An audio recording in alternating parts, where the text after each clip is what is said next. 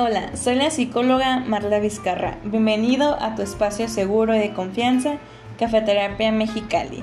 Te pido que te pongas cómodo, que tomes tu cafecito de preferencia y que juntos podamos ir haciendo conciencia sobre la salud mental. Bienvenido.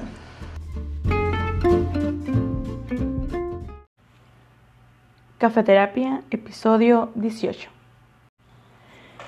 Hola, hola, muy buenos días, buenas tardes, buenas noches, depende de a qué hora estén escuchándome, depende de en qué horario me están acompañando en esta nueva edición, en esta nueva emisión de su podcast Cafeterapia Mexicali. Yo soy la psicóloga Marla Vizcarra y te quiero dar las gracias por estar una vez más aquí. Muy bien, eh, pues siguiendo un poquito de la línea eh, que hemos estado trabajando, hemos estado platicando en este mes de septiembre, pues este mes de septiembre, dentro de estos días, el 10 fue el Día Mundial de la Prevención contra el Suicidio.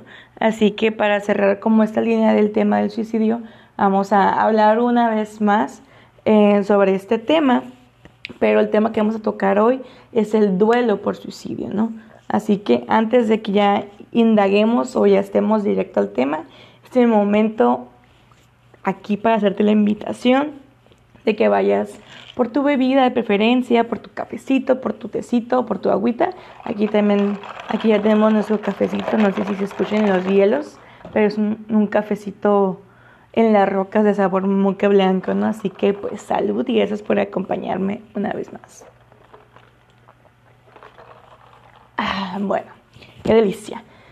Bueno, pues prosigamos, ¿no? Como les comentaba en el episodio anterior, em, el hecho de estar como en esta lucha, pues para prevenir el suicidio, no es solamente de un día o no es solamente de un mes, sino es de todos los días, porque hay personas con ideación suicida todos los días, todos los días que lo planean o que incluso que lo intentan o ya que lo llevan a cabo, ¿no?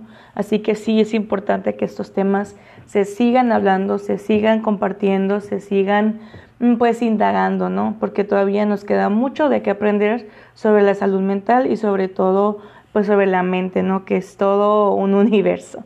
Pero bueno, ya no tanto hablando sobre el suicidio como, como el acto o tanto como la ideación, sino ya sobre el duelo, ¿no? ¿Qué es el duelo? El duelo es este proceso de un conjunto de reacciones tanto físicas como psicológicas ante una pérdida, cuyo objetivo es poder abrazar esta nueva realidad o poder afrontar esa nueva realidad sin aquello que ya no está. Llámese persona, llámese lugar, situación, objeto, cualquiera, ¿no? O sea, el duelo no solamente es por fallecimiento, sino por muchas otras causas, pero ahorita nos vamos a enfocar en duelo por suicidio, que considero que es de los más complicados de los duelos.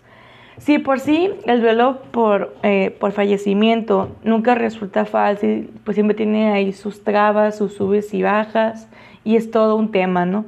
Pero en el caso del suicidio, eh, o en el caso del duelo por suicidio, todavía es más complicado y es más, más intenso, porque además de, obviamente de la tristeza, de la nostalgia, también pueden venir sus sentimientos de culpa o de impotencia, ¿no? Porque deja a la familia o a los seres queridos o a los amigos confundidos, ¿no? Es como yo pude haber sido, yo pude haber dicho algo, pude haber hecho algo, mm, estuvo en mis manos, porque no vi nada, tal vez yo lo pude haber detenido, en fin, o sea, genera o deja bastantes grados altos de angustia y como les comento de culpa, ¿no? Y también el suicidio está marcado por como este estigma, ¿no? Hay ciertas personas que todavía lo miran como un acto cobarde, em, como, ay, es que él eligió quitarse la vida y ya. O simplemente otras personas lo miran como algo, como un pecado. Y obviamente tienen como esta carga la familia o las personas que estaban en torno a la persona. Obviamente en muchas ocasiones no se sabe cómo apoyar a los supervivientes o simplemente dejamos a un lado el tema como, ay, no quiero tocar ese tema, no quiero preguntar cómo está, porque no quiero como, porque para mí es incómodo, ¿no? A lo mejor la persona no lo dice con esas palabras, pero para mí es incómodo el afrontar o el tener que estar como em, pues en contacto con esta tristeza que no sé cómo ayudar, ¿no? cualquiera que sea la razón, eh, es importante tener en cuenta que el suicidio y el dolor son procesos complejos, ¿no? Cuando una persona eh, se quita la vida, pues se ve directamente afectado los familiares que vivían o las personas que vivían con la persona, ya sea familia, ya sean amigos, pareja, compañeros de trabajo, de estudio, en todas cuestiones, ¿no? Eh, y obviamente va a dejar muchas interrogantes esta muerte, ¿no? O sea, es entendible que va a haber muchas, como muchas partes blancas o muchas preguntas que va a dejar la muerte de esta persona. Es necesario el tener que aceptar que vamos a afrontar, que vamos a luchar, que vamos a lidiar con este vacío, ¿no? Vamos a tratar de suspender aquellas preguntas que no tienen respuesta, porque estas preguntas, más que querer una respuesta, es como calmar o, pues sí, como calmar este dolor o el querer buscar una razón, pero en muchas ocasiones las respuestas de todo esto lo tiene la persona que ya no está. Así que es como tener también esos espacios imaginarios eh, en donde la, el familiar que perdió a esta persona pues tiene que llenar esos vacíos o esos, eh, pues esos espacios en blanco, ¿no? Obviamente eh, caminar por el sendero del dolor sin pensar en un lugar de llegada, sino siendo consciente del viaje, te va, a permitir a la persona pues resistir, procesar y elaborar un duelo. El poder construir una narración de la muerte, incluyendo la palabra suicidio y la frase no sé, sin carga ni culpa, y elaborar a partir de ahí todo lo, que se presenta, todo lo que ocurre, ¿no? Durante la elaboración em, es necesario permitir y trabajar para dar sentido al sufrimiento, un sentido a este, a este dolor, no tanto el por qué me pasó esto a mí, sino el para qué me lo está pasando, ¿no? O sea, es tomar conciencia y construir pues como les comento, este sentido eh, pues a lo que estoy sintiendo o, o este propósito, ¿no? Y obviamente transitar un duelo lleva eh, finalmente sentir la verdad de dolor ante la muerte, ante la pérdida. A través de un proceso activo se conecta con la aflicción y la desesperanza, pero paso a paso vamos a poder lograr pues reconocer y aceptar las pérdidas, ¿no? Porque Obviamente hay diferentes tipos de pérdida, o sea, puede ser que los papás perdieron a sus hijos, em, el, hermano perdió a su, a su, hermano, entre otras cuestiones, y hay que aceptar cada tipo de pérdida, ¿no? Cuando alguien busca que lo escuchen y pide auxilio, pide ayuda por el dolor que está teniendo y que no tiene alguna explicación, lo primero que tenemos que hacer es abrirle un espacio seguro a esta persona, para que esta persona pueda drenar, pueda sacar eh, todo este dolor que está guardando en su persona. Em, no es más que darle un consejo de entrada, es darle este espacio de escucha, que se pueda sentir seguro, que se pueda sentir, ese es un espacio en el que yo puedo platicar sin ser juzgado ni, ni, criticado, ni que me digan nada, solamente que yo sea escuchado, pero sobre todo que se hable. Eh, escuché en una ocasión de que un padre que su hijo pues se quitó la vida. Em, pues no se quejaba, pero sí dijo como, o sea, me ha, pasado mucho que, hay las personas ya no me preguntan por él o ya no me preguntan eh, pues cómo me siento, o sea, como que tratan de evadir el tema. Y eso me duele más porque es como si nunca hubiera existido, ¿no? Y es, entendible que las personas, como les comento, como por esta incomodidad de no saber qué, qué decir o qué hacer, eh, pues prefieren evitar el tema. Pero el hablar, el tocar, el decir las cosas por su nombre, el llamar a la persona por su nombre, es parte de reconocer lo que está sucediendo. Porque si lo evitamos, lo dejamos a un lado o hacemos como si nunca existiera, no estamos valorando su ausencia o no estamos valorando la presencia que tuvimos con esa persona o simplemente no podemos, o sea, no ayudamos tanto a que la persona atraviese su proceso de duelo, ¿no? Así que es importante eh, abrir un espacio seguro a esa persona para que pueda hablar, que pueda comentar, o sea, simplemente expresarse. Ya si nos pide un consejo ya es distinto, pero usualmente es que solamente quieren ser acompañados, sentirse, eh, pues que no están solos en esos momentos difíciles, ¿no? Obviamente también le podrías proponer algún programa como de autocuidado, ¿no? Porque obviamente durante esta etapa de duelo, eh, pues en las primeras semanas o días, la persona se va, se va como a dejar de cuidar tanto. Así que tú puedes tratar de, apoyarle en tareas que no son tan importantes y que estás ahí, pues estás quitándole como que ese peso o esa atención, esa preocupación pues al doliente, ¿no? Ya sea desde ir al mercado, desde ir a comprar tal cosa, pagar tal cosa, o sea, mandaditos que aunque para nosotros pueden sonar como, ay, pues es algo muy X, no tiene mucho sentido y no quita mucha energía, pero para el doliente sí. Porque como les digo, el duelo por suicidio está, es demasiado pesado y demasiado complejo. Así que es como tratar de evitarle complicaciones y decir, oye, ¿sabes qué, amigo? Eh, yo voy al mercado, se te antoja algo y si no, pues tú traerle ahí pues de perdida la canasta básica, ¿no? Pero sí tratar de ayudarle. O por ejemplo, la persona se le va a olvidar incluso, tanto se le va a olvidar como va a perder el interés, eh, ya sea de cocinar, de limpiar su casa, entre otras cuestiones. Así que le puedes llegar que un panecito, que un cafecito, puedes ayudarle a limpiar unas, a unos asuntos. O sea, el, el asunto, eh, aquí el punto es de que la persona pueda concretar su, pues, su proceso, pueda sentirse acompañado y ayudado y pues tratarse de evitar como que esas molestias, ¿no? Em, también es importante que el doliente tenga como ciertos rituales que lleven a alojar el amor que se mantenía en la relación con la persona pues que falleció, ¿no?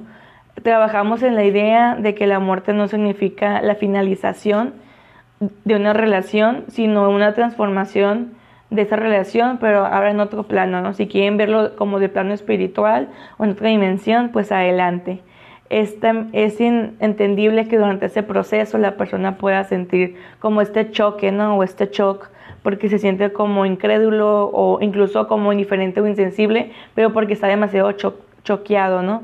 Eh, o también puedes sentirte esta parte enojado, ya sea con, la persona que falleció, porque es como, o sea, ¿cómo, cómo no pensó en mí antes de quitarse la vida? ¿Por qué me abandonó? o, o porque me estás provocando todo este dolor, o incluso contigo mismo o contigo misma por no haber incluso visto ¿no? estas señales o las intenciones. También, como les comenté en un principio, la culpa, la culpa también está muy presente porque es como, ay, es que qué hubiera pasado si, eh, si hubiera hecho esto, si tan solo hubiera estado más al pendiente. Son preguntas que van a estar constantes en tu mente y, y, y, que te quieras como culpar por esa muerte, pero es que es entender que tú hiciste lo que supiste y lo que se pudo, lo que estuvo en tus manos, ¿no? También como esta parte de sentirte invadido por tristeza, por soledad, por desesperanza, incluso te puedes sentir decaído físicamente o incluso también en algunos casos de también tú atentar contra tu, con tu propia vida, ¿no? También es esta parte de confusión porque es como es que cómo le puedo dar sentido a la muerte o cómo puedo entender que esta persona se quitó la vida, ¿no? Pero siempre va a haber estas dudas o estas preguntas que no van a tener respuestas, ¿no? Eh, pero bueno, si tú estás de la otra parte en el sentido de que tú eres, o sea, que tienes un amigo, un conocido que está pasando por ese tipo de duelo, ¿cómo puedo ayudar o, qué puedo hacer? ¿Cómo puedo intervenir? Primero es este, el mantenernos en contacto, es buscar el, el apoyo, la comprensión y la ayuda de seres queridos, amigos e incluso algún tipo de profesional, ya sea psicólogo. En este caso también puede apoyar algún tanatólogo, que son estas personas que se dedican a la tanatología, que no necesariamente es un psicólogo, pero también puede ser un psicólogo. En algunos casos el psiquiatra eh, también podemos tocar como la parte espiritual, depende si practicas alguna, alguna religión, también te puede ayudar. Es también pues rodear a la persona de, eh, pues vaya, de personas que quieran escucharlo cuando necesite hablar o, que simplemente apoyo o compañía cuando no tenga ganas de platicar, ¿no? Em, en cuanto a cómo atravesar el duelo, esto es la aquí como he llegado a decir a mis consultantes, el duelo es algo totalmente personal e individual. Así que haz lo que sea adecuado para ti y no solamente para otra persona. No existe una sola manera de cómo atravesar un duelo. Em, todo es como paso a pasito. Si te, si te resulta, por ejemplo, muy doloroso visitar como a la persona en el panteón o compartir detalles de la muerte, pues no lo, o sea, no, no es algo que lo hagas, o sea, podemos esperar a que se sienta preparado la persona para hacerlo, ¿no? También es prepararnos para estos recordatorios dolorosos como aniversarios, días festivos o incluso otras ocasiones especiales, pues pueden ser bastante dolorosos, ¿no?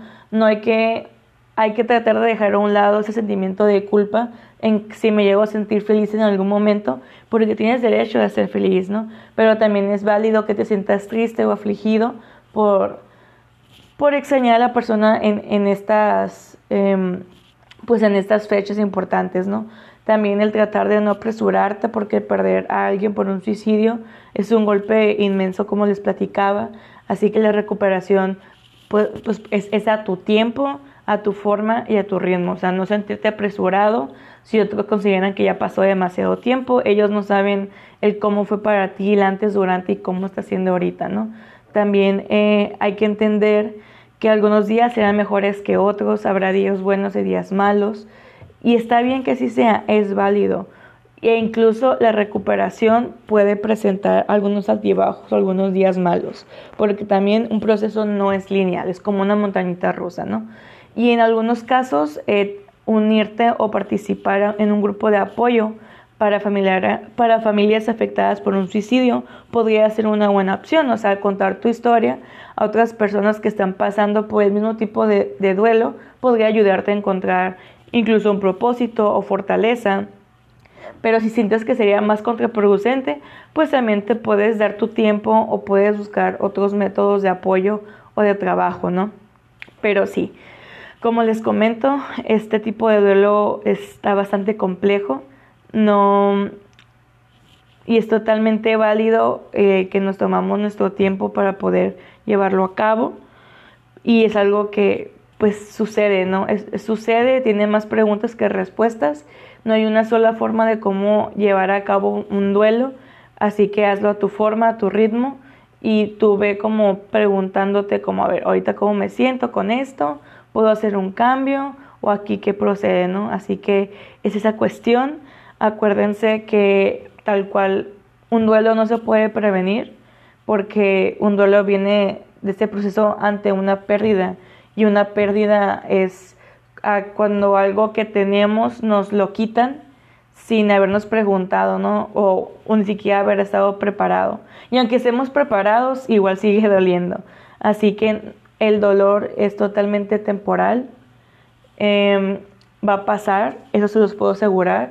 En cuanto a tiempo, como les digo, no hay una cantidad o un tiempo, pero sí es válido darte como ese espacio para sentir, para llorar, para sufrir, pues para comenzar a sanar todo esto. No es que la vida vaya a ser mejor sin esa persona o que de aquí en adelante las cosas van a ser mejores, sino que van a ser diferentes y es abrazar esa nueva, realidad y ese nuevo estilo de vida. Y como les comenté, no es hacer como si la persona nunca hubiera existido, sino que nuestra relación con esa persona va como a, a dimensionarse a, otra parte, ¿no? Y no es ignorar o no hablar sobre el tema, sino el conmemorar su ausencia, ¿no? Su ausencia porque valoramos su presencia. Espero que les haya ayudado alguno de estos eh, comentarios, tips o algunos, algo sobre esta información que consideraba que era muy importante tocar eh, antes de que hagamos como el cierre de los episodios pues, sobre el suicidio por este mes. Espero que les haya gustado. Si conocen a alguien que esté pasando por un duelo por suicidio, les, pueden compartir este episodio. O, o, si quieren una atención como más directa, más personalizada, ya saben que me pueden contactar en mis redes sociales como Cafeterapia Mexicali, tanto en Instagram como Facebook. En ambas redes ahí está mi número de WhatsApp eh, privado, personal. Ahí también me pueden mandar un mensajito si tienen alguna duda o si tienen un caso todavía más particular, los puedo acompañar y los puedo eh, leer o incluso escuchar con toda confianza. Espero que haya sido de provecho este episodio y espero verles, escucharles y que me acompañen muy pronto. Que tengan muy bonito día, bonita tarde, bonita noche, depende en qué horario me estén escuchando. Gracias por acompañarme en este cafecito una vez más Y pues recuerden que la, prevención del suicidio no solamente es del mes de septiembre, sino es de todos los días. Y estamos poniendo nuestro granito de arena para que así sea. Yo soy la psicóloga Marla Vizcarra y nos escuchamos en un siguiente episodio. Adiós.